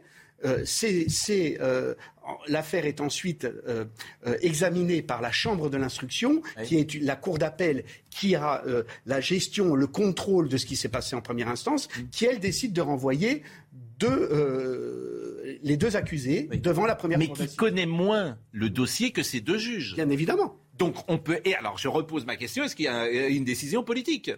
Je, je, pense que le contexte policier à l'époque, c'est ce que je répète, je pense qu'on a oublié, vous parlez du prestige de la BRI, mais le prestige de la BRI, il est dans les deux sens. C'est-à-dire qu'on n'a pas non plus à faire le procès des policiers, le procès de la BRI dans le cadre de, de, cette affaire-là. Et je, je pense qu'on a voulu glisser et on a souvent dérapé. Je rappelle que la BRI, pour que ce sont des gens qui mettent leur vie en péril, mm. notamment les, les deux accusés, pour protéger les gens. Ce sont ceux qui sont rentrés dans l'hypercachère, les premiers. Ce sont ceux qui sont rentrés au Bataclan. Bon, alors, s'ils ont fait une faute pénale, ils doivent la payer, bien, évidemment. C'est pas ce que je dis. Mais en revanche, que leur statut soit une, euh, un statut incriminant, je pense qu'on est allé un peu au quand on parle de Quand on parle de décision politique, il euh, euh, faut se méfier bien évidemment parce que c'est un jury populaire. Il y avait la neuf jurés en appel. En appel, il y a neuf jurés. simplement, tous ceux, ce qui n'est pas mon cas, qui ont assisté à des audiences et notamment à des délibérations, savent que le président non, fait non pas ce qu'il veut, mais parfois peut influencer les débats. Vrai ou faux? Les orienter en tout cas j'ai envie de vous dire oui, mais de moins en moins. Là, là aujourd'hui, euh, en tous les cas, sur, sur la procédure que, nous avons connue, il y avait neuf jurés. Hmm. Les neuf jurés, c'est-à-dire neuf citoyens qui sont tirés hmm. sur les listes électorales. Moi, j'ai vu ces personnes-là. Ils n'ont pas cessé de prendre des notes. C'est-à-dire, il y avait des questions qui étaient très pertinentes, qu'ils ont posées mais durant, Le procès a duré combien de temps? Combien de Il a duré euh, trois semaines. Et à chaque fois que Mme Spanton a été interrogée, elle a dit Je ne me souviens de rien pas. Et elle se réfugiait, écoutez-moi bien, mais c'est ça qui est incohérent, elle se, elle se réfugiait en disant j'ai fait une thérapie, et la thérapie chez le psychiatre m'a permis d'oublier les faits. Et, lorsque le psychiatre est venu déposer à la barre, on lui a posé cette question, mes confrères et moi, en disant mais est-ce que lorsqu'on fait une thérapie, on oublie les faits? C'est faux. On n'oublie pas les faits. On prend de la distance par rapport à ce qu'il vous est arrivé ou pas, mais jamais on oublie. Audrey Berthaud va faire le journal, mais évidemment, j'aurais aimé euh, que euh, Sophie Obadia ou Maître Stasi, qui était euh, l'avocat de Madame Spanton, qui, qui, ont fait, qui, ont fait, le job. Hein. Je peux vous dire qu'ils ah ont. Oui, mais puissent effectivement vous répondre parce que comment organiser une défense avec quelqu'un qui dit je ne me souviens de rien durant le procès. Hein. Ils m'ont répondu eh ben, Vous nous le direz juste après la pause. Pour le moment, il est 10h15 et c'est Audrey Berthaud. En Nouvelle-Aquitaine, Butoni envoie un bon d'achat de 20 euros à la famille d'une fillette contaminée par la bactérie E. coli, un geste commercial complètement déplacé. La marque a reconnu avoir transmis par erreur ce bon d'achat et s'est excusé. Et puis en Chine, Pékin vit dans la crainte d'un confinement général comme à Shanghai où les 25 millions d'habitants sont sous strict confinement depuis début avril. La situation est moins grave à Pékin mais plus d'une centaine de cas positifs ont été recensés depuis la semaine dernière. En vent aux États-Unis, Melissa Lucio, une mère américaine condamnée à mort pour le meurtre de sa fille, a vu son exécution suspendue par une cour d'appel texane deux jours avant la date prévue. Des appels à la clémence venus de nombreuses personnalités s'étaient multipliés. La défense de Melissa Lucio affirme que de nouvelles preuves scientifiques l'innocente et selon ses soutiens, la mort de sa fille était un accident et non un meurtre. Pascal Pierre Garbarini est avec nous ce matin. C'est l'avocat de Nicolas Redouane. Il a été euh, déclaré non coupable du viol de la Canadienne Emily Spanton au 36 quai des Orfèvres. Euh, simplement, Sandra Buisson nous écoute depuis tout à l'heure et peut-être a-t-elle une ou deux précisions à nous apporter sur tout ce qui vient d'être dit. Sandra. Oui, peut-être une, précision sur euh, le témoignage de cette femme qui, euh, parfois, effectivement, dit qu'elle ne se souvient pas. Il y a un psychiatre qui l'a examinée euh, quelques heures seulement après les faits qu'elle a dénoncés. Elle les a dénoncés dès qu'elle est sortie du bâtiment du 36 quai des Orfèvres. En sortant, elle était en pleurs. Elle a dit on m'a violée. Elle a demandé immédiatement à voir les images de vidéosurveillance des locaux. Ce psychiatre qui l'a vu à ce moment-là a déclaré que les troubles psychotraumatiques qu'elle présentait à ce moment-là étaient compatibles avec les faits qu'elle dénonçait, qu'elle n'avait pas tendance à la mythomanie et que euh, ces imprécisions, elles pouvaient être dues, elles étaient dues à l'alcoolisation extrême dans laquelle elle était euh, ce soir-là et que ça ne remettait pas en cause la fiabilité de son témoignage. Or, c'est une appréciation totalement différente qui a été faite au deuxième procès où dans les motivations en appel, on ne retrouve pas euh, cet examen du psychiatre dans les motivations effectivement, les motivations que vous nous avez apportées là, c'est toujours évidemment euh, difficile de plonger dans un dossier que vous connaissez intimement, mais c'est vrai que c'est ce même, ce même expert, je, réponds à, à Madame Buisson. Euh, Buisson, ce même expert a dit qu'elle était borderline et qu'elle avait une... Ça veut dire quoi, borderline? Borderline, ça veut dire que vous avez tendance et, également à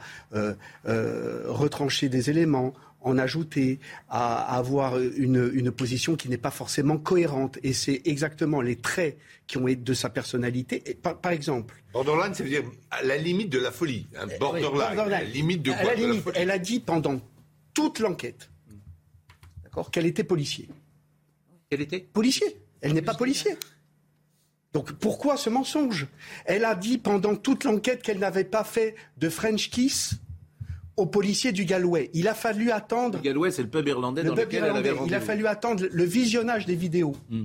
pour qu'ensuite elle reconnaisse, parce qu'on la voyait en train d'embrasser six personnes. Alors, ce n'est pas parce qu'on embrasse six policiers que ça, vous, ça, autorise ceci à faire n'importe quoi et en tous les cas à la violer. Mais manifestement, à partir du moment où tu dis je ne me souviens pas, à un moment, moment du, où tu, tu, tiens des propos qui sont incohérents, la France, elle a des règles de droit. La règle de droit, elle est très claire. Il appartient à l'accusation la, à de, de rapporter la preuve. La défense. La défense et, et j'ajoute, monsieur, euh, pardon, euh, monsieur Pro, j'ajoute un, un point qui, qui, est important. Le président de, la, cour d'assises d'appel, moi que, j'ai connu avec les deux assesseurs, l'ont également énormément questionné. Et donc, ils, ont eu un propos qui n'était absolument pas orienté. C'était même, j'allais dire, une volonté d'aborder la manifestation de la vérité. Eux-mêmes ont fait un travail remarquable de par leur questionnement où ils voulaient atteindre. alors, comment organiser une défense Et je pense à Mario Stasi et à Sophie Obadia. Si votre cliente, pendant euh, trois semaines du procès, explique qu'elle ne se souvient de rien eh Qu'est-ce qui se passe dans cette cour euh, c'est ça qui j'ai envie, de vous dire, c'est leur Elle n'a rien dit d'autre que je ne me souviens de rien. C'est tout ce qu'elle disait. Elle, disait, elle a donné des explications, mais lorsque ces explications, vous étiez, il y avait deux agresseurs, 3, 4. Quelle est votre version? Vous avez donné cinq versions différentes. Est-ce que vous, vous, pouvez expliquer pourquoi vous avez donné cinq versions différentes? Est-ce que vous pouvez expliquer pourquoi vous avez dit que vous, que vous étiez policier? Est-ce que vous pouvez expliquer, etc., etc.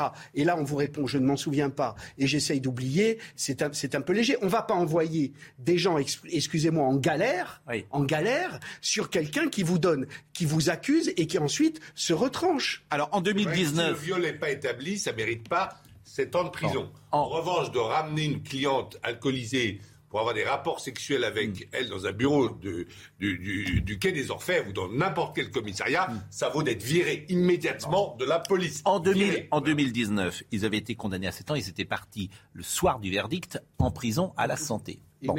Antoine Quirin et Nicolas Redouane, cette fois-ci, euh, vous avez vécu ce moment qui doit être des moments incroyables pour eux. C'est-à-dire qu'ils sont aujourd'hui reconnus euh, innocents, leur famille, leur épouse, leurs enfants. Euh, j'imagine le, drame qu'ils ont vécu pendant huit ans. Aujourd'hui, la, justice les a innocentés. Et c'est ça qui est important. Mais pendant cette affaire durait depuis 2014.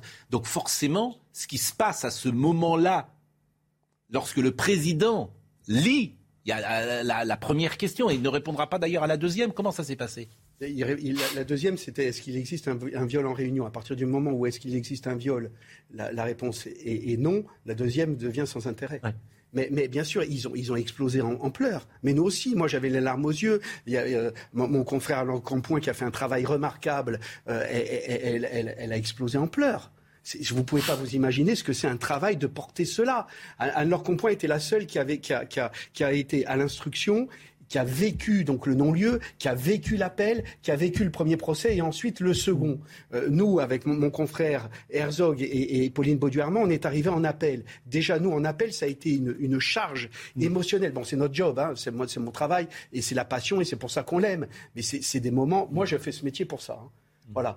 Et, je comprends euh, mes confrères, encore une fois, Mario Stasi et Sophie Obadia, qui, ont, porté l'accusation. Ils étaient partis civils et ils, se sont levés à chaque instant. Ils, ils, ils, ont été également très durs.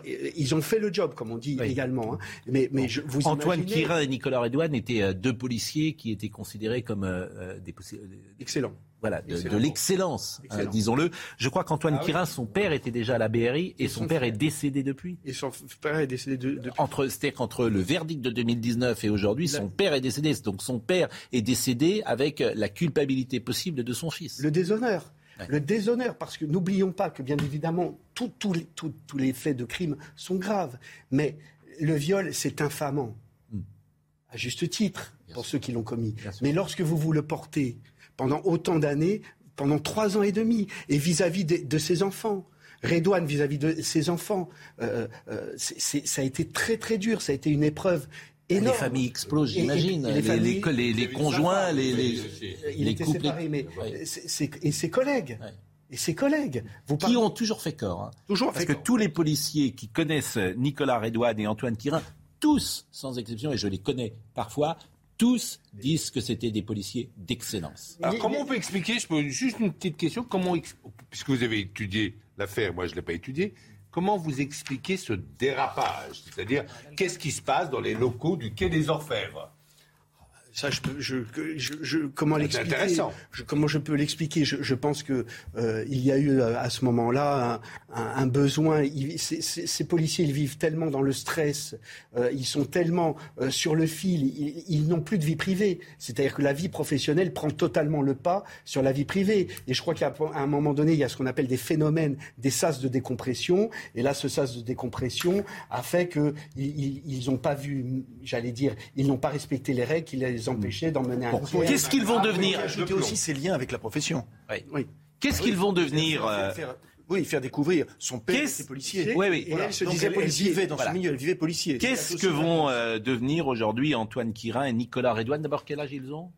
Ils ont euh, 45 ans. Oui. Voilà, donc, donc ils n'étaient vont... pas proches de la retraite ni l'un ni l'autre. Donc est-ce qu'ils vont être réintégrés? Est-ce qu'ils vont continuer euh, de travailler? Il y a un avant et un après, évidemment. Alors, forcément, pour... Antoine Quirin avait fait l'objet d'une réintégration, mais pas au sein de la BRI et uniquement avec des tâches administratives, c'est-à-dire dans un bureau. Mmh. Il n'avait pas aucun contact avec la police et aucun euh, euh, possibilité d'intervention avec, le public, avec le public pardon. En revanche, euh, Monsieur Redouane, lui, a été suspendu. Il n'a pas demandé la levée de sa suspension jusqu'à ce qu'il euh, y ait donc cet appel où il a été innocenté. Et maintenant, il travaille dans le privé, mais pas du tout dans, dans la sécurité. Et il réfléchit sur son avenir. Parce qu'il a, il a vraiment pris euh, euh, cher, comme on dit euh, dans, dans ah, J'imagine qu'il y, a évidemment un, un, avant et un après. Bah, écoutez, euh, évidemment, cette affaire est passée complètement sous les radars parce qu'il y avait l'actualité présidentielle. C'était vendredi. Moi, j'étais même surpris que, en, en première instance, l'affaire avait été extrêmement couverte. En deuxième instance, elle l'a été euh, évidemment euh, très peu pour Mais les raisons que Ce qui a été souligné à juste titre, ouais. c'est qu'il y a un glissement progressif aujourd'hui qui fait que on en vient à un mode de justice à l'anglo-saxonne, c'est-à-dire que c'est récit contre récit, et non pas comme en France, il ne faut pas apporter la charge de la preuve et de la culpabilité. C'est cet élément. Ah, la preuve que non, quand même. Alors, Mais moi, ce qui m'ennuie là-dedans, c'est qu'on voit depuis toute l'affaire, ce qui m'ennuie le plus, finalement, c'est ces deux juges d'instruction qui sont quand même, qui connaissent le, plus, le mieux l'affaire, qui euh, renvoient non-lieu, et c'est à eux qu'il faut faire confiance, manifestement et que euh, en, ensuite il y a des décisions qui peuvent exister l'air du temps, politique, que sais-je. C'est ça qui me frappe. C'est vrai que c'est bizarre, ça, qu'on n'ait Ah pas oui. suivi l'avis des juges d'instruction, Bah, c'est très bizarre. bah, évidemment, parce que c'est ce, Ce sont eux, bah, ce sont eux Qui sont au contact sont- en sont- permanence au départ, en Ce tout sont cas. Ils se sont déplacés au Canada Oui. également pour entendre les, les témoins, etc. Alors évidemment, on peut avoir une pensée, et il faut l'avoir d'ailleurs pour euh, Madame Spanton, et, et qui, elle-même est dans une détresse euh, importante, euh, qui est sortie euh, en, pleurant. D'ailleurs, je voulais qu'on écoute Mario Stasi, parce que la seule euh, euh, interview qu'il a donnée, il l'a donnée à RTL, et c'était au sortir du, verdict, et Mario Stasi a eu des mots délicats, évidemment, pour Emily Spanton. Elle a été d'un courage exemplaire, elle a été tenace, elle n'a rien lâché. Elle a tenu 8 ans, elle est venue à chaque audience, elle a déposé plainte immédiatement après les faits. Je laisserai les commentaires se faire, mais je pense d'abord et surtout à Emily Spenton aujourd'hui. Voilà, qui effectivement... Mais moi, euh, je, je partage pas parce que euh, cette Pourquoi vous personne- partagez pas Ah non, je ne partage pas. Cette personne, elle a accusé deux personnes qui ont eu leur vie complètement brisée, d'accord, sur des, je ne m'en souviens pas, sur encore une fois des accusations qu'elle n'a jamais corroborées. Et ce qui a été souligné, c'était l'incohérence d'aller déposer plainte et ensuite, et ensuite de ne pas l'étayer. Ça, ça s'appelle de l'incohérence. Tout en donnant de multiples interviews, mais c'est son droit. Et, et- et- et- et d'ailleurs, demain, il y a, il y a, il y a un- un- elle a d'ores et déjà, déjà participé à un documentaire sur le viol du 36 qui, a- qui- qui apparaîtra sur une chaîne concurrente. Donc, écoutez-moi bien, moi, je ne partage rien. Là, l'affaire est terminée ou pas Ou il y a, cassation? Y a une possibilité de pourvoi jusqu'à demain, mais euh, la- le pourvoi en cassation doit reposer uniquement sur des éléments de droit, c'est-à-dire qu'on n'a pas respecté le droit, pas sur le problème des faits. Bien sûr. Il n'y a eu aucun incident qui a été fait à l'audience. Si, si on regarde sur les réseaux sociaux, elle n'est pas du tout terminée. Parce que ces policiers se continuent à se faire traîner dans la boue, parce qu'encore une fois, les réseaux sociaux légitiment entre guillemets le fait que c'est récit contre récit. Il faut le dire, ils influent. Mais, mais c'est pour ça que j'ai voulu. euh, alors je répète, je regrette que Mario Stasi et Sophie Obadia n'aient pas j'ai voulu. lu- euh, J'ai lu le, le tweet euh, de, de Sandrine Rousseau euh, sur l'affaire qui est en train de dire, qui dit, vous comprenez, nous sommes de, de tout, de, je suis avec toi, vu le nombre de trajets que tu as fait pour venir en France, vu le nombre de, de passages que tu as exercé pour, comment dirais-je, pour euh, devant le juge d'instruction, euh, ils sont coupables. Mais c'est alors bon, je, je n'ai pas tout à fait compris ce qu'elle voulait dire, mais je suis pas le seul. Vu, vu- vu le montant, vu, vu le sujet. Sandrine Rousseau ne comprend pas toujours ce qu'elle dit. Non mais C'est incroyable, Maître Garbaridi, incroyable, je suis d'accord avec vous et c'est pourquoi euh, j'ai voulu vraiment ce matin traiter en longueur euh, cette euh, affaire qui me paraît exemplaire, intéressante et révélatrice